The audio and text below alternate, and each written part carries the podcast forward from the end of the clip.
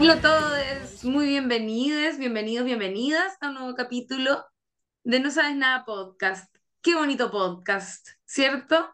Estoy aquí con mi compañero José Manuel Bustamante.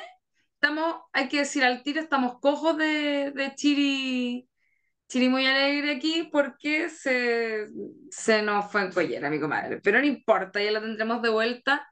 Estamos cruzando los dedos para hacer un último capítulo este año de manera presencial, los tres juntitos, para que quede precioso. Sin embargo, hoy con mi compañero José Manuel quisimos reunirnos para comentar una serie eh, ¿qué íbamos a decir en realidad? Es como que entre que gusta y, y tiene sus cositas, Sí, pero está buena. Yellow Jackets en este episodio número 159. Cáchate, N capítulo. ¿Cómo está, amigo? qué locura, 159 capítulos. Cualquiera diría que vamos avanzando a pasos agigantados. El cliché que dije tantas veces el año pasado. No, que ya. Eh, al 200, vamos a llegar al 200. Y yo agradezco mucho al No Sabes Nadismo que han sido muy comprensivos y comprensivas con este, uff, este loco 2000, ¿qué año es? 2023. 2023. Eh, si estamos aquí grabando con la Lula y si la Chiri no está presente, es porque los tres tenemos un montón de issues que atender, más que en un, un año normal de No Sabes Nada podcast. No, Entonces, excesivo. Excesivas actividades. no, y, y- y la salud y la vida y tantas cosas. Entonces, llegó un momento en que fue como, mira, tampoco nos vamos a autoflagelar eh, no, no podemos ponernos la, la soga al cuello, hay que hacerlo cuando se puede hacer y que quede bien. Y esperamos que el 2024 sea un año distinto. Yo tengo toda la fe que, que va a haber una regularidad, no vamos a mm, comprometer nada todavía, pero yo, yo sí lo espero y, y lo importante es que estamos aquí con O Yellow sea, Jackets. Yellow si, Jackets. si cada día es una posibilidad de empezar de nuevo, ¿cómo no lo va a hacer un comienzo de año? Yo también estoy esperanzada, eh, o sea, esperanzada. Además que eh, se me libera bastante la agenda el próximo año. Así que ahí voy a estar tiki-taka. Yo también ahí con mi disponibilidad, que en realidad siempre, la- yo soy la más disponible de todas las encuentro. Yo creo que, Pero que también se me va a liberar un poco más la agenda ahora que lo dices. Me debería sí, descomprimir un poquito más el 2024. Shu, shu. O sea, bien. o sea, va a haber algo que va a ocupar mi agenda, pero, pero bueno, ahí nos vamos a ordenar. Sí, no, y, con menos. tiempo, pues amigo. Pero hay Sí. que tener más tiempo que la chucha, No, lo estamos es haciendo. Ya, sí, ya estamos avanzando para allá. Ya se imagina, lo- conociéndolo a ustedes, ya se imaginaron todo. Está, ya está las Obvio, posibilidades sobre la mesa. Sí, no, estamos bien. Oye, quiero decir que eh, estoy, perdonen por empezar con algo personal, lo que voy a decir, pero me siento un poco inflada porque comí, es verano, es época de sandía ya, unas sandías que no son de aquí de Paine, pero he comido sandía y me di cuenta, siendo que yo soy una persona lentita para comer, soy muy tranquila para comer, como converso entre medio, me tomo mi tiempo, me demoro un montón en comer, pero me, me he dado cuenta que con la sandía me gusta tanto que me pongo muy ansiosa cuando la estoy comiendo y es como jugosa y todo eso, y trago una montonada de aire Oh, y de me más, duele la guata, ¿cachai? La me ha volado, ¿no? nunca lo había Nunca pensado, había pero no, y, y- es aire, pues dices las, las sandías, la carne de las sandías, agua y aire. Sí, Sí, hey, hay que no, comerla Brigia. despacito. Es- Sí, y es difícil como, como, como es mucho líquido, es como que la mascáis y se te deshace, entonces hay aire, eh, hay aire entre medio. sí, En pues. fin, rica Bueno, qué rica yo la sandía. eh, solo aña- añadir que como estoy cada día más cercano al vegetarianismo, estando hoy día en el pescetarianismo ya oficialmente, Ah, eh, pero llevo, llevo un tiempo como alta dieta vegetariana. El otro día me hice un cursito, aprendí a hacer algunos snacks veganos y todo el show. Vi, lo vi. Estamos, estamos dándole duro, por supuesto, a los frutos secos y a, y a las legumbres, altos aliados en esta, en este estilo de vida, pero también alta hinchazón. Por Dios ¿En que eh, sí, sí, po. La, el otro día hice unas tortillas de garbanzo. Ah, el, perdón, el fruto seco no, el- la, la legumbre. Ah, la legumbre. Pero yo, es que a mí el maní parece que también un poco. Ah, pero eso, ya, pero eso es como específico, porque Puede ser. eh, mm. no, se supone que no los, toda, yo, toda mi dieta es como antiinflamatoria, Ah, mira. que son cosas que no hinchan. Entonces, cuando yo no como legumbres, pero como una cantidad de frutos secos impresionante. Ah, Igual yo, consejo que nadie pidió, yo, yo no sería eh, vegetariano religioso, como que también lo importante mm, ahí es que tu dieta tenga como una predominancia, ¿está bien dicho mm, eso? sí. De eh, verduras y que lo otro a lo mejor sea medio marginal, pero no te, no la estoy pasando mal si te dan ganas de comer algo. Ese es Plant con- consejo. de amiga. Plant-based, pero Plant-based. como mo- mostly, mostly Sí, plant-based. Oye, muy corto, Oigan. yo sé que no tiene nada que ver con Es esto, obvio, pero obvio. solo quiero decir que yo además esto va de la mano con que estoy comiendo más sano porque estoy con tratamiento para ordenarme, bajar de peso y todo. Entonces, Ah, eh, pero me entró de una manera distinta a la cabeza. Yo creo que todo lo que nos ha pasado la Mel este año en, en asuntos salud me puso en una posición en que fue como, loco, la Mel se ha cuidado tanto es tan sana, no fuma, toma poquito, e- es vegetariana, como chucha está lidiando ahora con esto y yo ahí por la vida no, es que me gusta mucho el azúcar. No, es que me gusta mucho comer y, y como puta, sin tomármelo en serio y eh, alimentando algo que el día de mañana puede ser, no sé, diabetes, que puede ser un infarto, que puede ser cualquier hueá, ¿cachai? Cáncer incluso. Entonces me entró una hueá como muy como que por primera vez la incorporé en la placa madre así heavy. Ya no tiene que ver con querer ser sano, no tiene que ver con querer bajar de peso, no tiene que ver con algo ni estético, cacha que ni siquiera tiene que ver con la empatía por los animales, tiene que ver con que no me quiero hacer pico, ¿cachai? Porque siento que todo lo que me echo la boca está construyendo un futuro. y es, es que eso te iba a decir, es, es la edad, amigo, es la Ah, conciencia también, de que, de que uno se enferma de manera a veces irreversible porque estáis viejo, ya no eres como cuando uno Sí, es lolo que está todo bien, para algunas personas en realidad. Sí. Pero iba a decir también que eso es súper interesante lo que has dicho, porque em, hay una cultura en la que nosotros estamos que es como que somos todos culpables de nuestra enfermedad. Entonces, ah, no, es que tú comís mal, entonces te enfermáis. ¿Y qué pasa con la gente que es sana? O sea, que, perdón, que come sano, ponte tú, y se enferma igual. Sí, ¿Cachai? po. Como todo ese tipo de weas. Es, es muy heavy y creo que es una forma mm, como equivocada a veces de, de de aproximarse porque se empieza a buscar como la, entre comillas, culpa en otros aspectos de tu vida.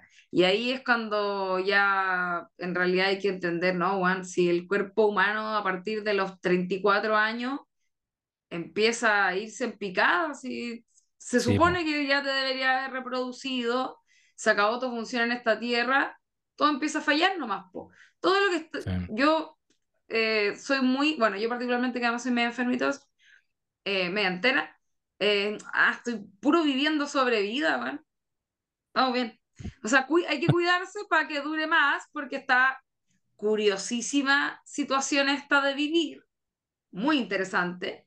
Sí, está loca. Eh, entonces, yo, a mí al menos me encanta, yo la, la quiero hacer durar harto, eh, si es posible. Y hablando de vida y de muerte y de dietas particulares, ¿por qué ¿Verdad? no? Todo La conecta. serie, bueno, todo conectado, conche tu madre. Em, vamos a hablar de esta serie Yellow Jackets, que está interesantísima. Es una serie que eh, tiene, bueno, ya vamos a comentar un poco sobre esto que voy a decir a continuación, que es una serie para la televisión, y eso yo siempre digo, se nota, em, para bien y para mal. Ojo, no solo cosas malas vienen de lo más masivo. Y esta serie cuenta la historia de un grupo de chicas que están en el colegio, están en la high school y que juegan eh, soccer tiene su equipo, ¿verdad? Y van a ir a un campeonato muy importante nacional al otro lado del país. Esto es Estados Unidos, ellas son como de New Jersey, ponte tú, y esta cuestión es en Seattle. Entonces, Seattle. cruzar el, el, el país completo en su ancho, que es lo que más tiene, ¿no es cierto? Y en ese, esto, a todo esto, perdón, lo más importante, esto ocurre en el año 96, si no me equivoco. Así 96. es. Y en ese viaje en avión, que van puras chiquillas, el entrenador, el, el otro entrenador más joven, em, un grupo de cabras con todos sus problemas interpersonales propios de la adolescencia, se cae el avión cuando van volando sobre Canadá, se caen en un parque natural gigante y año 96 pierden absoluto contacto con el exterior y las personas que sobreviven, que son bastantes, deben sobrevivir en la naturaleza salvaje. Eh, por lo que sabemos, son 19 meses, porque vemos esta historia no solo en el pasado donde ocurre el accidente, sino que años después, en el 2021, en el, entre presente, porque esta serie es del 2021, y eh, vemos que varias de las protagonistas, por supuesto, sobrevivieron. Entonces las vemos en un presente, pero que está constantemente haciendo referencia a este pasado porque al parecer las marcó mucho. Y luego entendemos que una de las razones de por qué las marcó mucho es porque se da a entender que ellas tuvieron que canibalizar para poder sobrevivir a esta situación tan extrema, siendo niñas adolescentes, chicas Claro. adolescentes. Entonces, la historia básicamente comienza con la situación del choque. eh, en este pasado las vemos a ellas sobrevivir, empezar a sobrevivir en este lugar, pero en el presente empieza a ocurrir que a una de las protagonistas, que es Shona, eh, y creo que a, todas al mismo tiempo les empiezan a llegar como unas cartas eh, amenazándolas con contar secretos de cosas que hicieron en esta situación eh, del pasado. Claro. No me voy a detener ahí, creo que avancemos nomás con Sí. cosas que nos interesan de la serie porque algo que ocurre, y voy a partir un poco con eso, es que esta serie, yo se lo, esto lo hablamos hace años con él, años, qué sé yo, el 2000 mismo 2021 o el año Hace pasado, décadas. hace décadas, con el José y con la Chiri, que yo les decía, esta serie es muy buena porque tiene una muy buena premisa y a la vez es muy Kuma. Entonces tiene como para entretenerse por todos lados. No sé qué te pasó a ti con eso.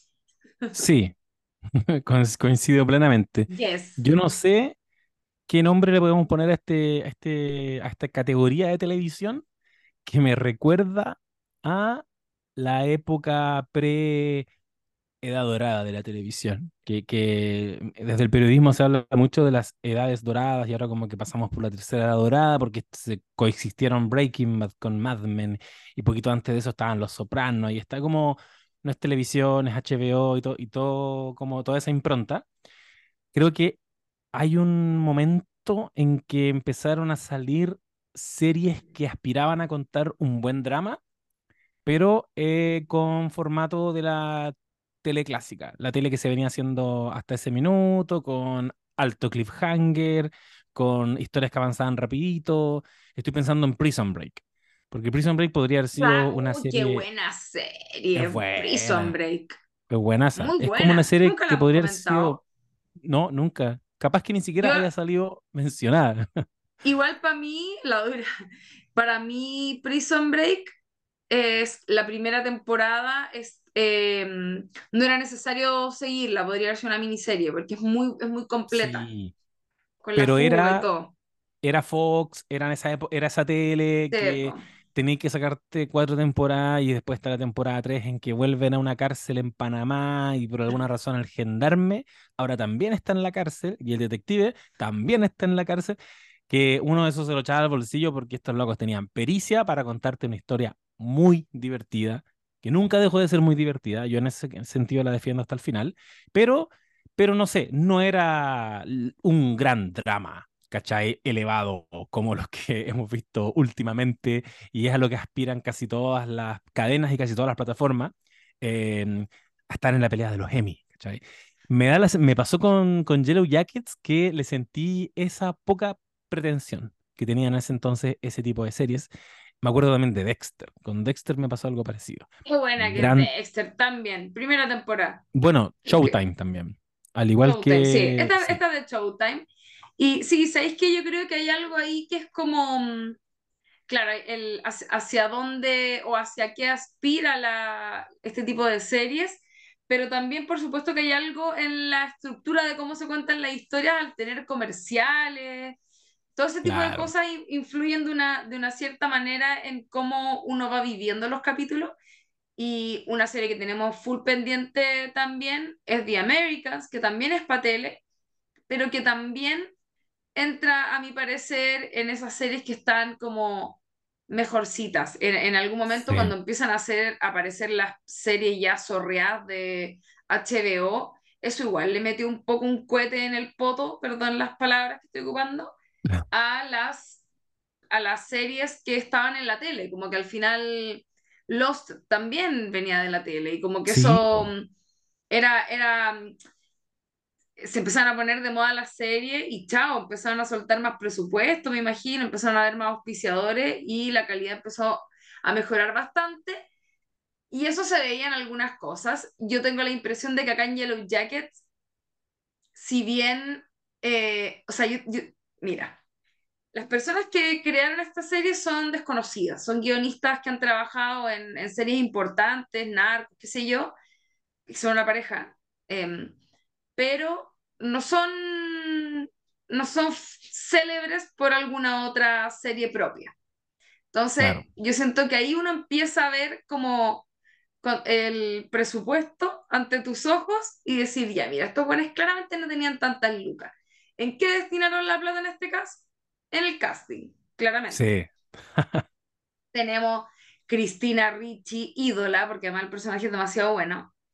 Tenemos Juliette Lewis, otra ídola más, eh, que además no, sé si había salido en cosas en el último tiempo, yo siento que no la veía hace tiempo y me había quedado con que eh, cantaba en una banda de rock. Eh, bueno, Melanie Linsky, que, que la, habíamos hablado un montón de ella eh, a propósito de su aparición en The Last of Us. The Last of Us, sí. Y sale la mm, actriz de la Lauren Ambrose, que es Claire de Six Feet Under, que esa buena es seca también. Excelente actriz, aparece eso sí en la segunda temporada. Pero se nota que hay... Sí, po... Bueno, y ella es muy buena. Aparte que es como, es tan particular, donde es así como colorina, me encanta. Em, bueno, encuentro que se nota que destinaron un montón de, de recursos ahí en, en, tener un buen casting. En la segunda temporada también aparece la Wood, ya vamos a hablar de, de esa eh, historia o esos personajes. Pero en cosas se nota que se quedaron medio cortinas de, de recursos. Y me da mucha risa porque hay, hay un momento en que decía, hola, wea Kuma, así, pero ya cagá la risa, pero fascina igual con la serie, como que esta serie me pasó que me la vi como en dos días. La empecé a ver ah, como, aquí está weá, y weón, anda, no paré hasta que me quedé como dormida, como de madrugada, y fue como, ah, ya, y la seguí viendo el otro día, pero así me la rezampé. No sé cómo fue tu experiencia, ¿Tú, te la viste hace rato? La vi, sí, pues si es del 2021, la tengo que haber visto el 2022, cuando ya se estaba hablando harto de la serie, porque ya había pasado, ponte tú, la, ya habían pasado los Emmy en que fue, tuvo cuatro nominaciones, entonces ahí como que me salta a la vista y digo, ¿qué, qué es esto? Por ahí me acuerdo que la Cata Chuaki del podcast eh, Hablando en Serie me invitó a hablar de Lost y, estaba tirando mi rollo y ahí mi charla TED sobre Lost y obviamente que salió a colación Yellow Jackets, yo no la había visto entonces no tenía puntos de comparación, pero sí me sembró mucha curiosidad porque era sobre un accidente aéreo y una historia de supervivencia. Yo creo que hasta ahí nomás es lo que uno podría emparentarla con Lost y quizás los saltos temporales que vas haciendo como en dos momentos distintos de los personajes y el hecho de que hay mucho misterio en este, este lugar hay mucha magia, algo, hay cosas inexplicables en el fondo. O sea, eso, yo creo que la, la serie hizo algo muy interesante. Los creadores acá que se llaman, voy a decir los nombres, se llaman Ashley, ella es Ashley Lyle y él es Bart Nickerson, que me piqué porque estaba revisando su bio en IMDb, y a ella le ponen que es eh, conocida por Yellow Jackets, Narco, no sé qué, y además está casada con Bart Nickerson. Y a él no le ponen que está casado con ella. machismo. Oh, en IMDB. Qué rabia porque yo amo IMDB, los voy a retar. Em, pero bueno, ocurre que claramente estos creadores, yo, siento que hicieron algo muy inteligente, que es que agarraron algo tan interesante como fue un poco la premisa de los que había algo en el lugar donde tuvieron el accidente que los llama, eh, estaba todo el ejercicio de ver el choque, que es algo que también hubo en los, pero que acá yo siento que lo aprovechan de mucha mejor, o sea, no sé si mejor manera en realidad, lo aprovechan de una manera distinta en que eh, no es como los que era como full esperanzadora, sino que acá, eh, puta, hay un momento muy bueno que es que se está que eh, chocaron en el avión, el avión cae a piso, están todas saliendo, escapando del avión en llamas, y hay una loca que no se puede sacar el cinturón de seguridad y otra como que la va a ayudar y no lo logra y es como puta buena, sorry, y sale y se va y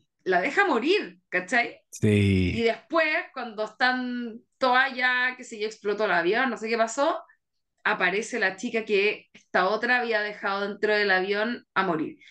Ese tipo de conflictos me parece, pero es que genial. Tienen aprovecharon de esa manera como todo mm. esto, estos elementos, aparte que en este caso todas se conocían desde antes y tenían asuntos por resolver antes de chocar que luego eh, desatan otro tipo de situaciones en el, en el presente mientras están ahí sobreviviendo.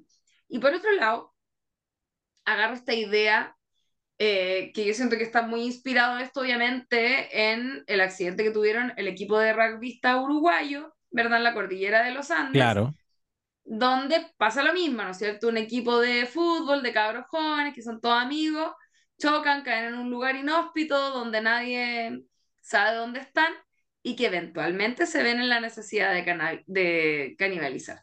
Entonces, siento que agarraron estos elementos que estaban buenos de por sí y le dieron una super onda porque además aprovecharon el contexto eh, cultural pop de los noventas, entonces tenía un paralelo precioso entre el 2021 y el año 96 donde ocupan un montón la música, que eso se valora N. La banda sonora de la serie es muy buena. Tiene muy, muy buena banda sonora. Parte, de hecho, con una canción que es como, suena muy noventera, tiene la intro, eh, también tiene una onda así noventera. Los temas, bueno, no hay teléfonos, por supuesto, que esa weá le cagó la vida a la mayoría de los guionistas, me atrevería a decir. Oh, em, ¿verdad? Sí, pues imagínate. Antes la gente llegaba a enfrentarte a la casa. Oye, tú, ¿qué te has creído? Ahora es como te mandan un WhatsApp. ¿No? Ah. Entonces, mm, eh, eso, como que encuentro que metieron a la juguera elementos muy buenos. Sí. Incluyendo el paso del tiempo, porque ver a una persona en el pasado, en el año 96, porque son una actriz en el año 96 y son otra en el 2001, eh, y ver cómo cambiaron, qué pasó con ella en todo ese tiempo, etcétera eh, no sabemos además dónde están todas, porque te muestran obviamente, te cuentan la historia de algunas, pero no estáis viendo el conteo de qué pasó con cada una de las que sobrevivió en su momento. Claro. Eh, excelente, a mí eso me pareció entretenidísimo. Y creo que la primera temporada, ah, antes quería decir que Juan Antonio Bayona, el director español, va a hacer su propia versión de Viven, de la película sobre el accidente aéreo en los Andes. Se viene, a propósito de que lo mencionaste, sí. Em, yo siento que la primera temporada para mí está redondita. Es una temporada que yo, a el no sabes nadismo que nos está escuchando y que no ha visto la serie, les digo, véanla y ni siquiera les voy a decir, espera hasta el capítulo 4. No, capítulo 1 no vas a poder parar. Quizás te va a pasar lo que le pasó aquí a mi amiga Lula o un poco, le vas a dar un poco más de tiempo, pero sin duda es que te la vas a querer maratonear porque todos los elementos que tú acabas de mencionar la hacen muy atractiva muy adictiva. Ya, a mí, elemento uno, eh, eh, historias de supervivencia, puta, siempre tienen alguna cosita media morbosa que nos gusta observar. Si es historia de supervivencia, son un grupo de adolescentes que van a caer en una lógica media el señor de las moscas y se van a empezar y van a volver como a lo primitivo y van a empezar a aflorar en ellas sus aspectos de personalidad menos resueltos, pero que pueden eventualmente ser más conflictivos en esta convivencia, se van a formar situaciones medias de clanes y de líderes y, etcétera, que es la promesa que nos hace en la primera escena, cuando vemos que están ya derechamente cazando a una adolescente. Eso es lo que vemos. Están cazándola, se cae a un hoyo y queda empalada. Y después nos muestran eh, que están comiéndosela. Y no se la están comiendo como en como con culpa, ¿cachai? Como un pedacito de, un pedacito de, carne eh, que no me lo quiero comer en verdad. No, están dándose un ah. festín y hay una de ellas que vamos y vemos inmediatamente aquí, como este podcast tiene spoiler, que es Misty, que eh, en la época actual la interpreta eh, Cristina Ricci y que uno la vio y la va viendo durante el primer capítulo como una inadaptada, ansiosa, que no tiene amigos, que nadie pesca, neurótica y que desea mucho que la quieran y que le presten atención. Una persona que no está realmente involucrada en este equipo, que ella no, no es del equipo oficialmente, es como una especie de cheerleader, ¿no? Es como, no sé si ella está como en la banca, pero... Como de la banda, ¿o no? Es como, no sé, pero es como, es muy nerd. Es una groupie que se siente parte de los éxitos de un equipo del que no pertenece y, y que evidentemente quiere que las populares la pesquen y que apenas cae este avión, eh, emergen todos esos conocimientos nerds de niña exploradora que le dan una herramienta que la posiciona como una persona muy valiosa en ese contexto. Lo primero que vemos es que le amputa la pierna al entrenador, así como hachazo limpio. Y, y cuando ve que, que, en el fondo escucha que las, amigas comentan como, oye, como casi que menos mal que está ella, ahí cagó. Como madre es como medio eh, John Locke en Lost. Es como, de aquí no me voy esta es mi vida, yo, yo nací para este momento. Y se pitea la caja negra del avión, que era la posibilidad que tenían que, de que las localizaran. Entonces, sí, por lo que tú dices, ah, en ese caso, ponte tú, funciona maravilloso. Los elementos de su vida antes del accidente se ponen en valor durante el accidente y durante la supervivencia.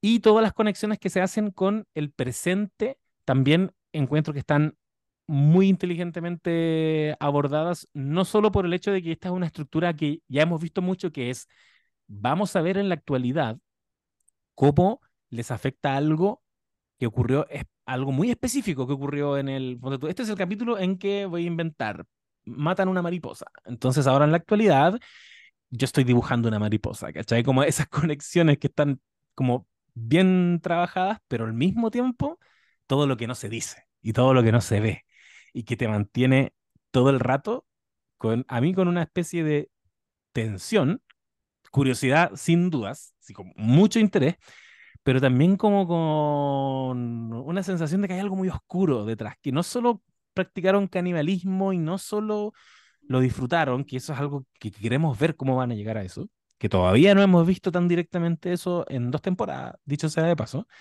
em, pero queremos ver.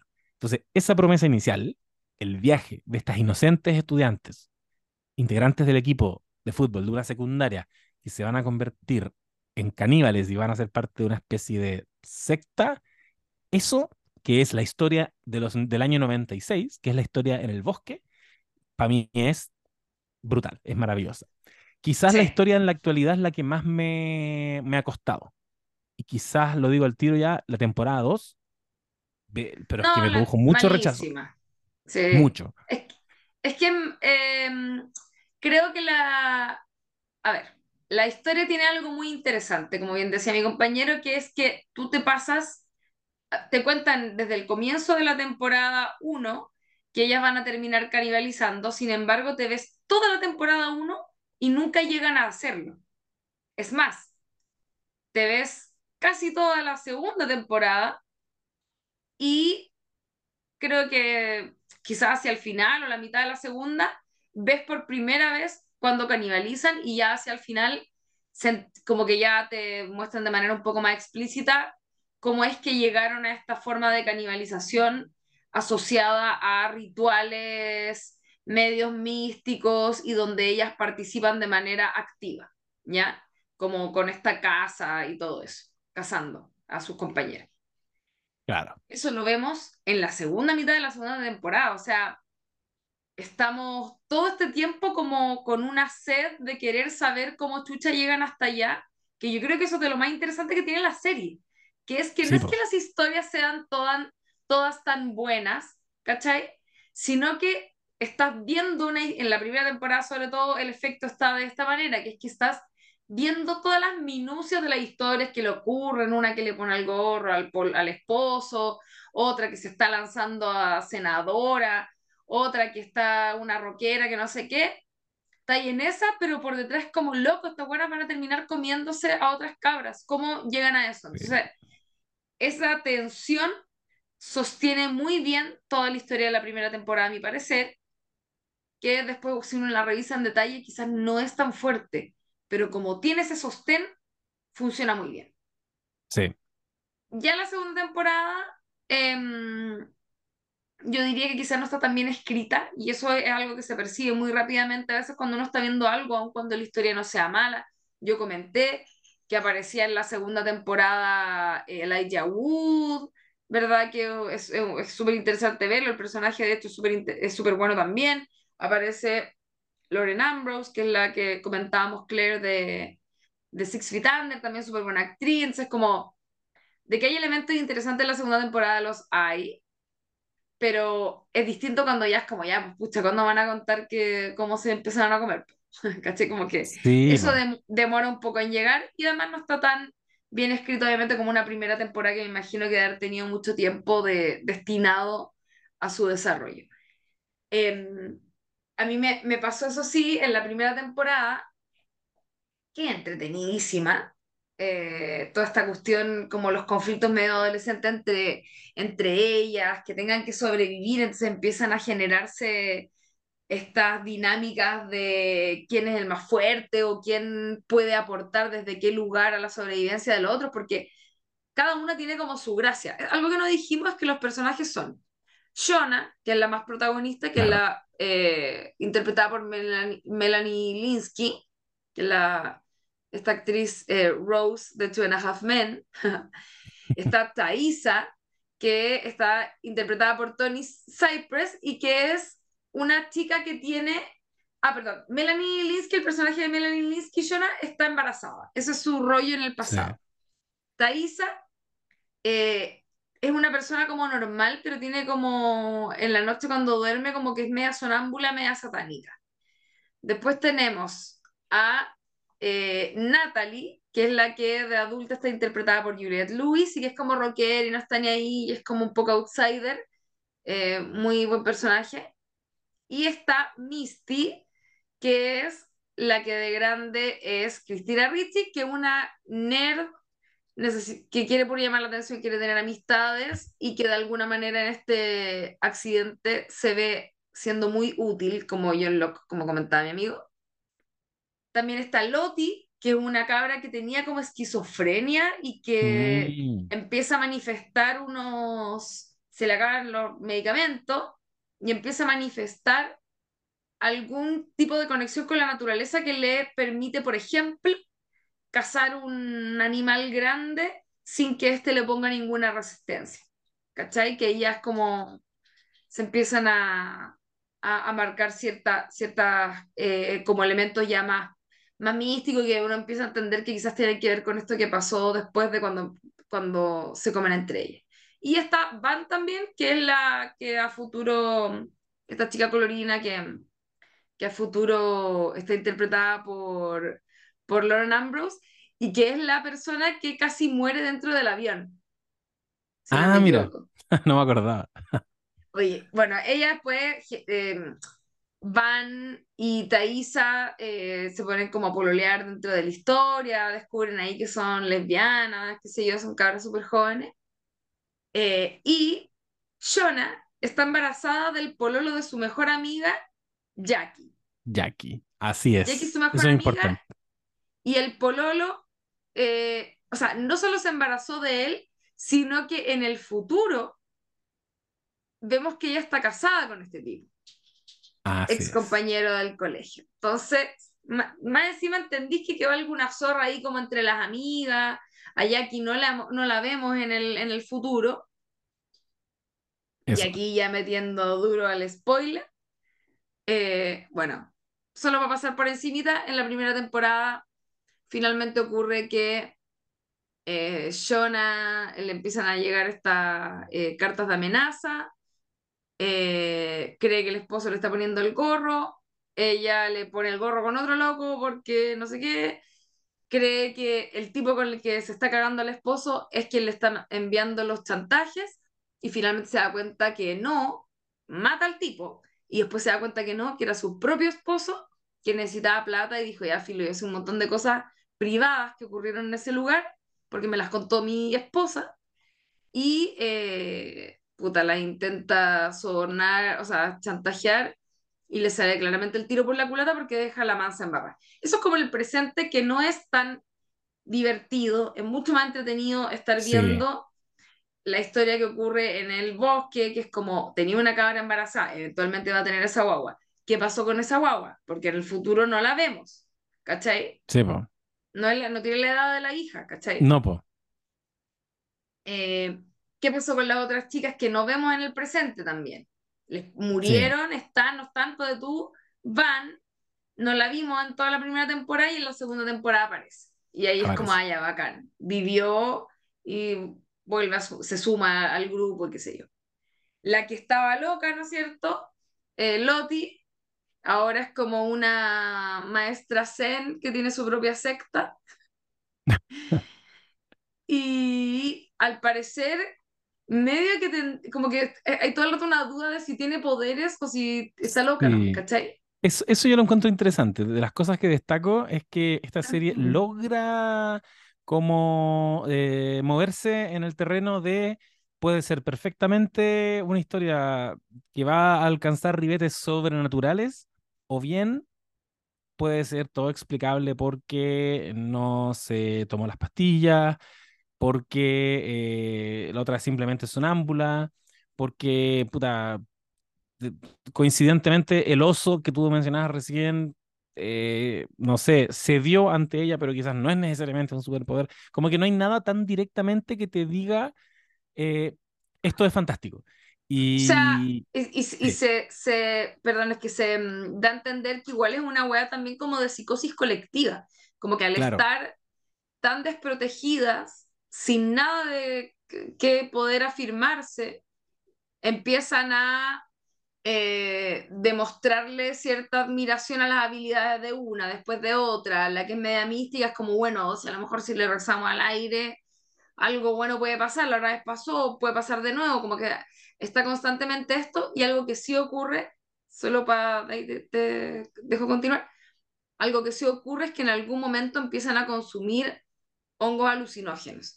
Y ahí ah. es donde yo siento que se desata un poco más todo el asunto de psicosis colectiva. Sí, le, Mitzi le suministra hongos queriendo seducir al entrenador, porque eh, seducir con drogas al entrenador del que se empieza a obsesionar, que dicho sea de paso, el amigo gay, amiga, sal de ahí, y, mm, y termina eh, drogando a todo el grupo de, de amigas, menos a Jackie, porque no, no se toma la, la sopa que le habían dado, y ocurre como el clímax de la temporada 1 que están haciendo una especie de celebración slash ritual eh, que a propósito de las drogas termina convirtiéndose en una cacería en contra de Trevor, creo que se llama, el, el hijo de uno de los entrenadores que murió en el accidente y que es em, quien mantiene también, es como el interés amoroso del personaje de Natalie en el pasado, durante la historia de, de supervivencia. Se pone todo sobre la mesa esa noche, em, Natalie, eh, Jackie se, se acuesta con Trevor, lo, las descubren y en este como en estas en esta situación en la que se encuentran todas drogadas lo, lo, convierten en algo que debe ser castigable por lo tanto la encierran tienen una orgía con, con Trevor y va a pasar el spoiler que tú ibas a dar pero no lo diste va a pasar que eventualmente Jackie va a terminar pasando la noche afuera de la cabaña y muriendo congelada. Nada, que la encontré horrible. Pero muy buena muerte. Encuentro que, que sea como medio negligencia, tiene, tiene muy buenos elementos, porque no era, no es como que haya ido y alguien la haya matado sin querer de un golpe, no. Es como que se les queda afuera, ¿cachai? Se les queda afuera, justo cae nieve esa noche y Jackie está muerta. Y es tremendo porque eso es lo que nos lleva eh, a la segunda temporada, que es Jonah rayando la papa pesado, onda peinando la muñeca, pero con una muerta.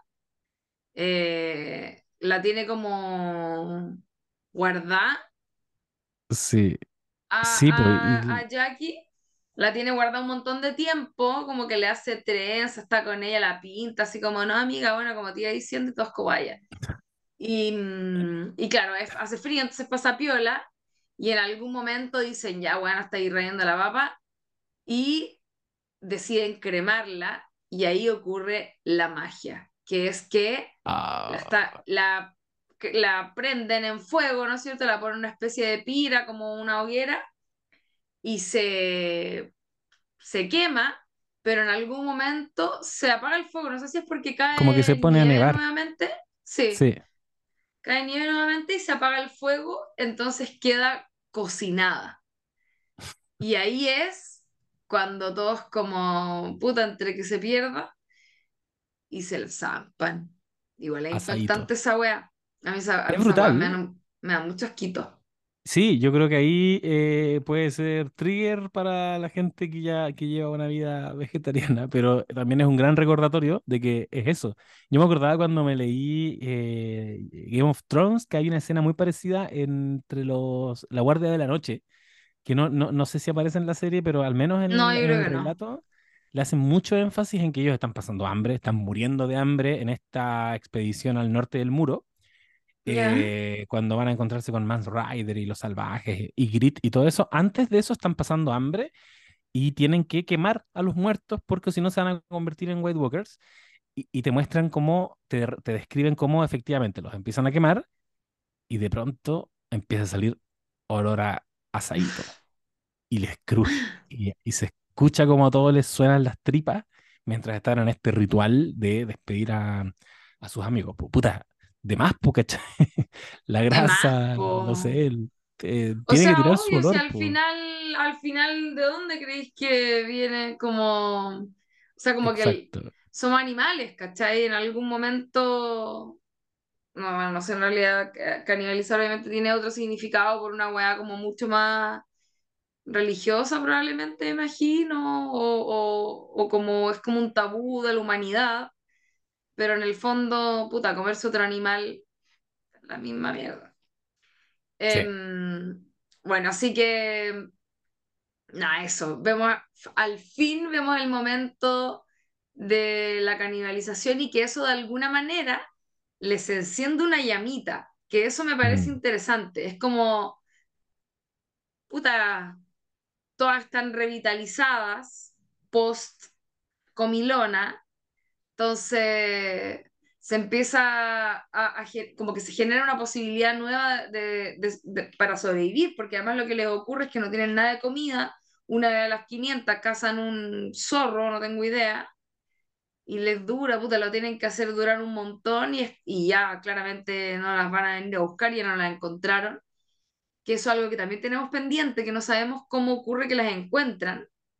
Que eso me parece interesante también de ver a futuro. ¿Viste que es inteligente la serie? Porque tiene, te tira puras eh, preguntas a resolver que tienen un tiempo límite. Sabéis que la encuentran a los 19 meses. Sabéis que en algún momento se comen a otras cabras. Sabéis que una va a tener una guagua. ¿Cachai? Eh, sabéis que en el futuro hay algunas que no están, como que hay un montón de elementos que, como de pistas que uno tiene que hacer el recorrido para llegar a ella y que siempre van a ser interesantes. Bueno, dicho sea de paso, la guagua no sobrevive. Claro. eh, y ahí también hay una escena eh, muy interesante. Es que están todas psicoseadas, pues sí, entre Sí, el hambre, los hongos, el encierro, como de estar con la misma gente, el trauma, estrés postraumático, no tengo idea. Están todas locas, están todas locas. Más Sí. encima que hay una que efectivamente está más loca que el resto y que se ha dedicado como a, a invitarlas a, a como a entrar en este estado mental donde todo es posible, Oh, ¿cachai? es que me daba rabia Loti. Lori. Puta que me Lori, caía mal la Lori eh, adolescente que está todo el tiempo como vibrando alto y, y dando mensajes como muy filosóficos y muy elevados y muy sabios. Y que se va a terminar convirtiendo, como tú bien decías, en ya derechamente la líder de una secta. Corrígeme si me equivoco, ellas en la temporada 2 ya oficialmente comienzan como una cacería entre ellas, sí, ponte tú, sí. más, eh, cazan a Trevor, ¿no? La, no, la, ah, O al hermano, sí, no, no. eh, en realidad casan a, a Juliette Lewis cuando joven, ¿cómo se llama? A Natalie. a Natalie. Hacen como un sorteo eh, y pierde Natalie, no me acuerdo eh, por qué era el asunto. No era sorteo, era porque algo malo hizo, ya no me acuerdo. La Era cuestión es que la tienen, pero porque había pasado algo que no me acuerdo qué era. Y la tienen que casar y en el, en la situación de estarla casando había un cabro que era el que estaba desaparecido, ¿verdad? ¿Me escucho bien? Oh, sí, sí, sí, sí. Ah, ya. escucho. Y ¿Verdad? el chico como que la está ayudando y se cae él a una weá y al final como que pierde él en vez de ella. Es porque están haciendo como sacrificio humano, se, está, se volvieron re locas. Era Sí, como que necesitaban sacrificar a alguien. Y el sacrificio termina siendo él. Y ella queda viva, pero queda con esta culpa. Por eso en el futuro eh, tenía todo un rollo con el hermano de este cabro, porque eran dos hermanos que viajaban juntos, que eran hijos de un entrenador que, que había muerto también en el sí. accidente. Y bueno, y ella queda como con toda esta culpa de su amigo que el hermano murió por ella y, y todo eso. Y era como, Bueno, como medio pinches. y Trevor termina eventualmente siendo asesinado en el futuro. Un suicidio que parece que en realidad fue un fue asistido por Lottie, una cosa así. Claro, Eh, em, y creo, quiero decir que la temporada 2 yo todo el tiempo quería solo ver lo que estaba pasando en los 90, lo que estaba pasando en el bosque. Eh, creo que mantuvo ahí mi interés. Antes de que se estrenara, yo estaba así, pero vuelto loco, subiendo posteos a redes sociales. Se viene la temporada 2. Porque ahora me estoy acordando de que para mí la temporada 1 fue una gran serie del 2022. O sea, saquen por favor la temporada 2 pronto. Necesito seguir viendo esta obra maestra. No, pero me, me gustó muchísimo. Y, y lo que tú dices, todas las interrogantes que dejan ahí sembradas y que es como, "Juan, por favor, cuéntame más. Y cuando empecé a ver la temporada 2 para mí fue súper, súper decepcionante. Fue, pero es que un sí, eh, porrazo no menor. Eh, no, no me, no me bajó un poquito la calidad. Yo creo que especialmente en la trama de la actualidad, creo yo que cometieron un, un error, que este tipo de historias, si tú decides que las vas a contar en estas dos temporalidades, tienes que sí o sí tener todo muy bien diseñado de principio a fin. Em, porque el- las tramas de la actualidad va a ir avanzando, ¿cachai? Se tiene que alimentar de lo que, de lo que les pasó y de cómo ellas reaccionan a este secreto que tienen y, y cómo ahora ese secreto está penando y las está atormentando porque alguien les está mandando cartas y las están amenazando y, y tienen que reunirse, que es una estructura que funciona súper bien, pero también esa historia va avanzando. Y ahí yo creo que se pusieron a meter cosas y empezaron a hacer crecer ese futuro o esa actualidad a un punto en que se les fue un poquito de control. Yo creo que matar a Adam eh, era un poquito desproporcionado. Pensando que hasta ese momento no habíamos visto que hicieran nada tan terrible en la infancia, en la adolescencia. Entonces de re- sí. de- tienes a Shauna matando a, a matando a Adam y tú dices, eh, mm, esto es más heavy, po. Esto debería gatillar un trauma mucho más importante, pero pasa colado. O Y sea, esa empiezan a... muerte está pésimamente trabajada en la segunda temporada igual, le Mm, mm. cuentan a la hija y es como que da lo mismo. Yo, yo creo Oh, no, que, que ahí hay algo que, que ocurre con, con los tipos, o sea, es que por un lado, si lo pensáis, es como, chucha, si esta tipa es capaz de hacer eso, que, es un- que eso lo, varias veces aparece en la serie, que es como, son todas como buenas, muy normales en el presente, pero es como, no sé, nada que hice en el pasado. Entonces, soy capaz de Sí, cosas que nadie se imagina. Pero claro, en el presente está tan banalizado, toda esa, toda esa, tienes toda la razón, está tan banalizado el, el- el tratamiento que que le hacen a esa muerte, que finalmente... eh, puta, queda como casi anecdótico, ay, la van a pillar, y obvio que uno sabe que no la van a pillar porque es la protagonista, entonces, puta, al final no, yo siento que eh, cuando uno sabe que, el, que por una lógica de la serie no la van a pillar, ¿ya? mm, Eh, aún poniéndote en escenas donde, su, donde casi la pillan o donde está a punto de que se descubra, uno igual en el fondo tiene una tranquilidad que no te permite avanzar en esa historia. Como que mejor cuéntenme otra cosa, ¿cachai? sí, Porque po. esa parte parece que no, no se está volviendo tan, tan creíble. Em, sí, iba a decir yo, quería comentar, bueno, eso está un poco Kuma, yo siento trabajado, aunque tiene weas interesantes, que como lo que he visto todo el rato de la serie, que yo siento que tiene ambas cosas como pimponeándose todo el rato. Y es que ponte tú en el pasado, no sé si te acordáis de esto, pero hay momentos, eh, sobre todo al comienzo de, de la historia, cuando ya le amputaron la pierna a este coach, hacen unos planos tan ordinarios como con el muñón dentro del plano, no sé si lo habéis visto, No, me- o como sea, lo, hay, lo vi, hay, pero no, no me hay acuerdo. planos en la, en el- la primera temporada en la que como que son muy poco elegantes, eso quiere decir, Ya, ¿cachai? Entonces eh, es muy chabacano el, el tratamiento que le dan a que el tipo esté amputado, ¿cachai? Como muy malo el efecto. Y hay otro momento que es importantísimo en la historia, que es que las chiquillas en algún momento llegan a una cabaña, ¿no es cierto? sí, Llegan a una cabaña y en la cabaña hay cosas que son muy entretenidos, como en un videojuego, cuando te encontrás con un lugar donde tení eh, municiones, eh, qué sé yo, alimentos, tenéis como eh, provisiones. Y onda, literalmente ocurre esto. Llega alguien, llegan a la cabaña, están todos explorando, y qué bacán, no sé qué, se entre medio está bien un buen muerto dentro, casi como un esqueleto, y alguien dice, miren lo que me encontré, y era como una escopeta. Y todos como, oh, y dice, oye, ya, pero bueno, hay que como cuidar las balas porque obviamente de tener pocas, po. Y dice, no, me encontré una pieza llena de municiones. Fin, y esa es toda la explicación que se da. Me da risa porque es como, ahí aplica mucho el como, de, el por qué, digamos, de que es show, don't tell, porque es sí, como, bueno, no, onda, no me podéis decir como, no, sh, tenemos infinito, fin, problema solucionado. ¿cachai? Oh, no, Pero sí. sin embargo, me imagino que le salió muchísimo más barato que lo dijera y no tener que mostrar algo que visualmente no sabría cómo resolver, ¿cachai? Como Sí, eso me, me dio mucha risa. y, para mí hay una serie de cositas de ese tipo que yo las recuerdo menos en la temporada uno parece que le tengo harto cariño a esa temporada, o me las metí más al bolsillo, pero en la temporada 2 me saltaban a cada rato. Eh, ponte tú, lógicas que se empezaron a dar como lógicas grupales que se empezaron a dar entre ellas y que las dieron por sentadas, y es como fin, como eso de las cacerías, nunca lo entendí, era como, oh rayos, me van a tener que perseguir a mí.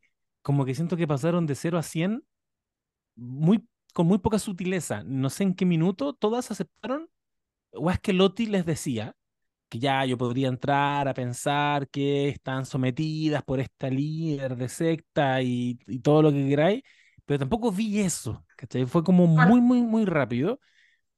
Y, y, y en la- y en el futuro me fue pasando también que, y esto yo creo que es de las cosas que más me hacían ruido, que el futuro, o sea, el, el presente de la temporada 2 se iba modificando en función de los capítulos que íbamos viendo sobre lo que les pasaba en el, los que les había pasado en el bosque, ¿cachai? Voy a inventar porque no me acuerdo el, ejemplo exacto, pero ponte tú que eh, Juanita y Pepita eh, eran muy amigas en la actualidad y de pronto hay un capítulo que nos muestran que Juanita le pegó a Pepita, entonces ahora en la actualidad se odian, ¿cachai? Y es como loco, igual debieron odiarse hace un día. Si eso pasó cuando ella, ellas eran chicas, ¿cachai? Es muy rara esa wea, pero es como que intervenía en el presente un aspecto que recién te lo habían revelado en este capítulo. Entonces, Oh, puta, voy a, tendría que ponerme a hacer memoria porque igual pasaron sí, meses, no me acuerdo. pero Bueno, se eso. me... Mm. No, perdón, perdón. Dale nomás. No, no, que, que se me hizo muy evidente varias veces. Después llegó un momento en que ya no pude dejar de verlo, como, bueno, ¿por qué esto no me lo no estaba ocurriendo desde ya, ¿cachai? Desde la temporada anterior. Si no es como que ahora que me lo mostraste, ocurrió por, ¿cachai? No sé si se entiende Claro. el... Yo, yo lo que te iba a decir, eso sí, es que lo de las dinámicas de casa, yo siento que lo se explica porque están, todas están rayando la papa, peinando la muñeca, volviéndose locas. En, en Chile se dice peinar la muñeca, por si alguien no sabe. Eh, y eh, lo muestran en distintas formas. Recuerda que, bueno, a Jonah le pasa eso de que la, estuvo con la, el cuerpo de la amiga, weón, dando jugo como en una especie de, de eh, galponcito, no sé qué es. Em, ya, estuvo en esa.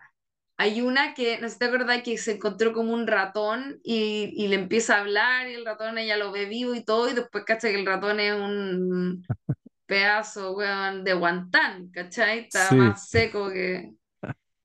eh, y así, como que yo lo que, yo, yo al menos entendí eso, como que es tanto, es, es tanta la locura como encierro de reality show, pues estáis con los mismos buenos encerrados en el mismo lugar, no podía hacer nada más, no tenéis contacto con el mundo exterior, que empiezan a rayar la papa, rayar la papa, rayar la papa, y que de alguna manera, por las condiciones extremas e inusuales en las que están viviendo, estas propuestas raras que aparecen de repente parecieran darles algún tipo de sentido a sus vidas que ya no lo tienen, ¿cachai? Como claro, siento que un poco por ahí va, va el asunto con la locura, que claro, es como, es eso, o sea, al final a Loti le siguen la onda porque la loca les dio alimento en un momento en que lo necesitaban. Y fue como, ¿qué es lo mismo que pasa con la religión? Probablemente es como, ya filo, loco, esta weona parece que tiene respuesta a cosas que nosotros necesitem- necesitamos, vamos para allá, ¿cachai?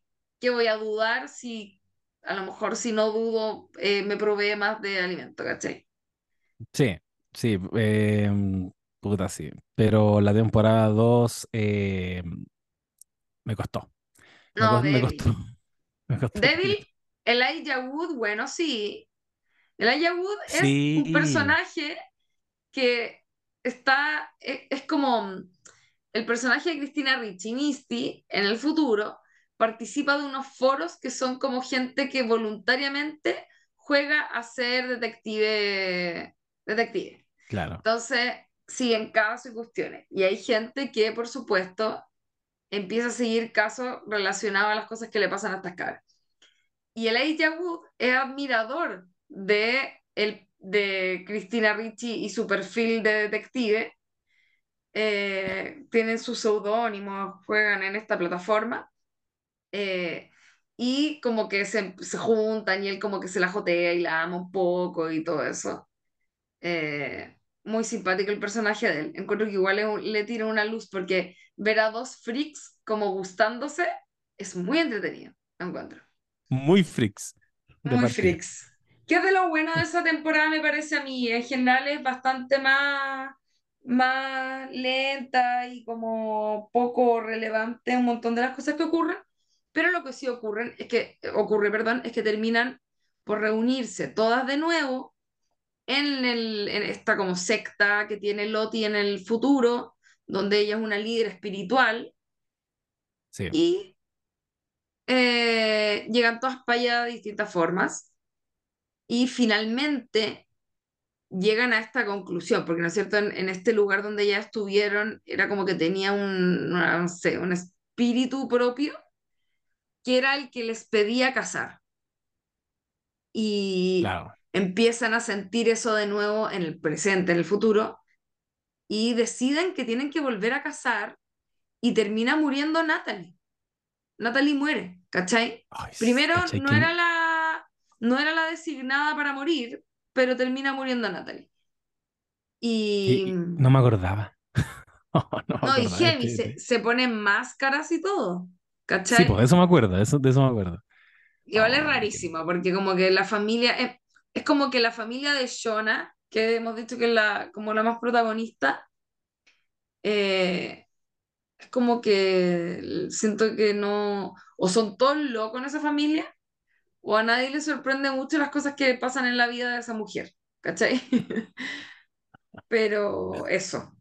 Bueno, va a haber, Sí, va a haber ter- tercera temporada, ya está confirmado. así es. Eh, yo, la verdad, ojalá que sea la tercera y final. Yo creo que si hay algo que podemos aprender de este largo tiempo con series que ya lleva el mundo, es que quizás no tienen que durar tanto, ¿o no? No, no, y yo, yo le tengo fe. Mira, si fuera la última, puta, sería maravilloso, pero le tengo fe a todas las respuestas que nos tienen que dar. Yo creo que esta dupla de autores tienen la habilidad para cerrar bien esta historia. Tienen cosas entre manos, pero tuvieron que entre medio eh, enchufarnos esta segunda temporada ba- bajísima, para mí de, de alargue y, y de tramas que puta, fueron súper irrelevantes para que ahora, espero, todo se cierre mucho mejor.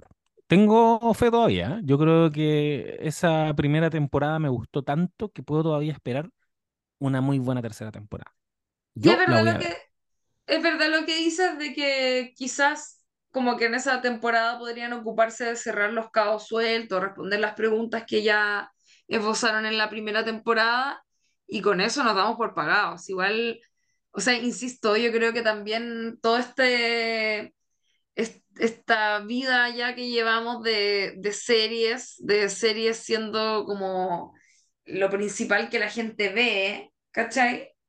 Claro, em, la era dorada de la serie, no sé, puta, yo creo que también algo que podría ir cambiando a propósito de que ya casi no las vemos por televisión abierta o por televisión con comerciales, ¿verdad? La vemos en plataformas generalmente, no esta, claro, pero yo, yo siempre he creído que el, el formato se ha modificado mucho a partir de que no hay comerciales que interrumpan los capítulos y que la gente hace el ejercicio de zamparse, engullirse una serie un fin de semana, por ejemplo. Eso cambió el sí, formato porque ya no tienes que dejar los mismos ganchos. La gente ya no ve un capítulo una semana y a la siguiente la otra. Ve cinco capítulos de una, ¿cachai?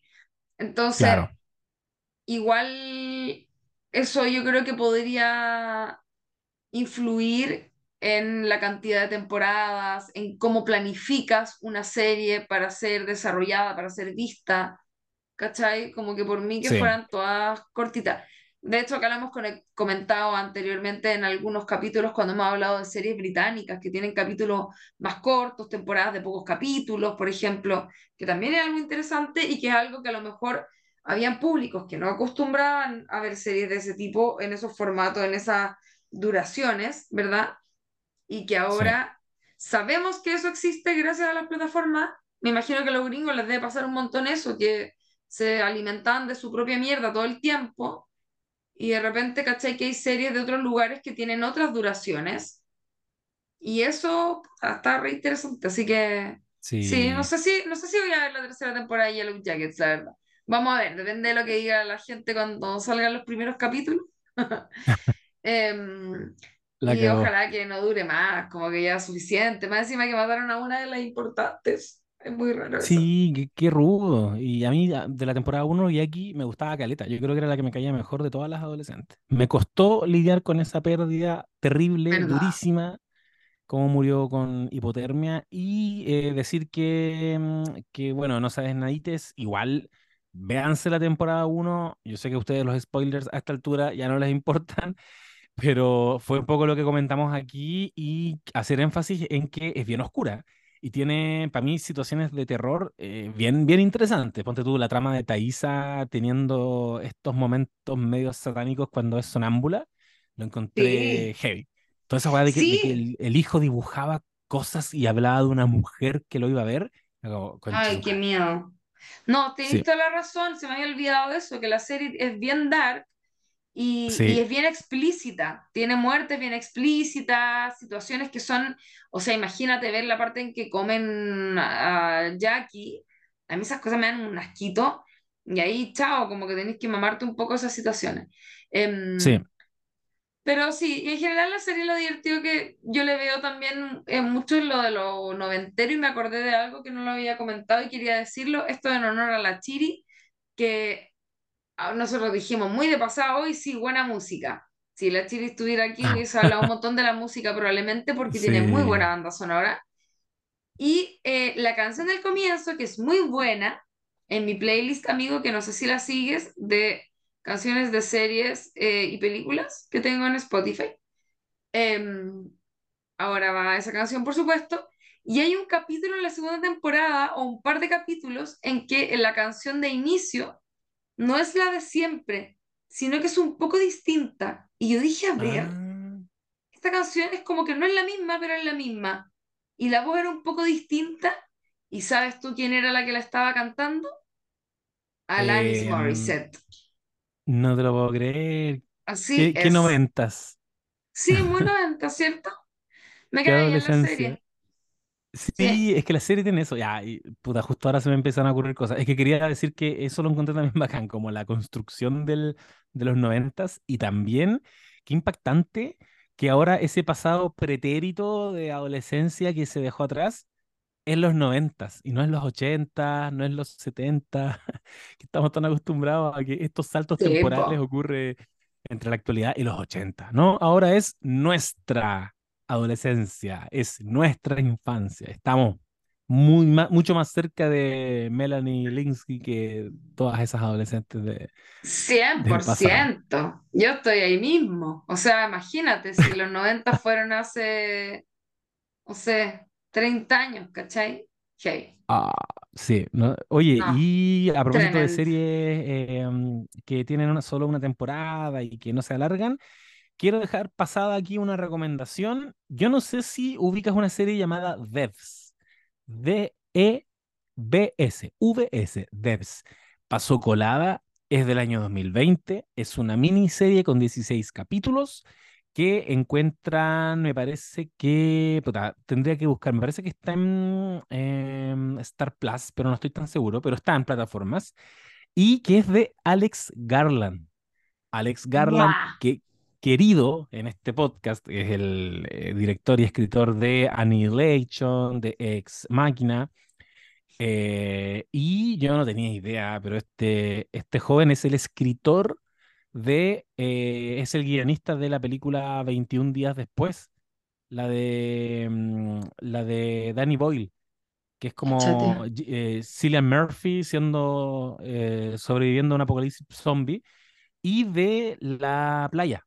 También La Playa es, de, es guion de Alex Garland y es una novela de Alex Garland. Devs también es una novela de Alex Garland. O sea, este, este muchacho escribió una novela de ciencia ficción, la convirtió en serie, la dirigió él mismo y le quedó bacán. Le quedó buenaza. Échenle una mirada. Una sola temporada. Oye, qué heavy. ¿Y qué? A ver, espérate. ¿Qué cosas dijiste que escribió Alex Carl? E- escribió 21 días después, dirigida por Danny Boyle, eh, ¿Y protagonizada por Cillian escribió The Beach? Y escribió La Playa y escribió la novela de La Playa también. Sí, No, eh, claro. Oye, yo qué quedé, heavy. no, yo No quedé tenía golpeadísimo idea. con este muchacho. Eh, ahora lo quiero mucho más de lo que lo quería antes. Eh, Totalmente. es full inteligencia artificial a propósito de todo lo que estamos viviendo ahora. Eh, y como en Ah, Silicon, Silicon Valley una empresa trata de, de creerse semidios, básicamente, y jugar con el tiempo y, y jugar ahí con, con algoritmos que se les escapan de las manos. Es ChatGPT, básicamente. Así oye, que qué echen, echen una interesante. Me Sí. sonaba, me sonaba, eh, ahora que lo dices, la, la serie, pero no, no cachaba. Tengo tantas cosas por... pendientes, amigo, para variar. No, pues de más. Yo, esta puta de pasada por ahí, en algún minuto la escuché en el podcast a pedido del público de La Nación Argentina, un podcast muy bueno sobre series de televisión. pasaron muy rapidito por esta serie que, dicho sea de paso, está protagonizada por Nick Offerman, que ya lo vimos en, en Parks and Recreation, pero también lo vimos en el mejor capítulo de eh, The Last of Us. Em, así que échenle una miradita. No se van a arrepentir. Devs. Qué buena, buena recomendación. Ya chiquilles, oye, eh, estupendo hablar de Yellow Jackets. Me encanta además para eh, seguir comentando series que nos han gustado y que teníamos pendientes. Es muy importante hacerlo. Tenemos varias ahí en carpeta también que no hemos encontrado el tiempo porque ya dijimos, hemos estado acontecides, pero eh, se viene. Se viene. Se viene, Em, sí. O- tenemos pendiente hablar de Atlanta, que ya terminó y que la tenemos ahí. Tenemos, estamos guardando nuestras opiniones para comentarla en un capítulo, ojalá con la Chiri, por supuesto. De Americans, que también la teníamos ahí pendiente, y muchas otras más. Eso, amiguito. Que esté muy bien. Eso. Tú también. Un ¿Alguna abrazo. última cosita? No, ya. No, buena pic Eso. en Instagram, ustedes saben, síganme. Eso. El buen apis. El, el buen apis, una vez le dije. Eh, El buena pic. amiguita. Chao. Que esté muy bien. Chao. Que les vaya bien. Adiós.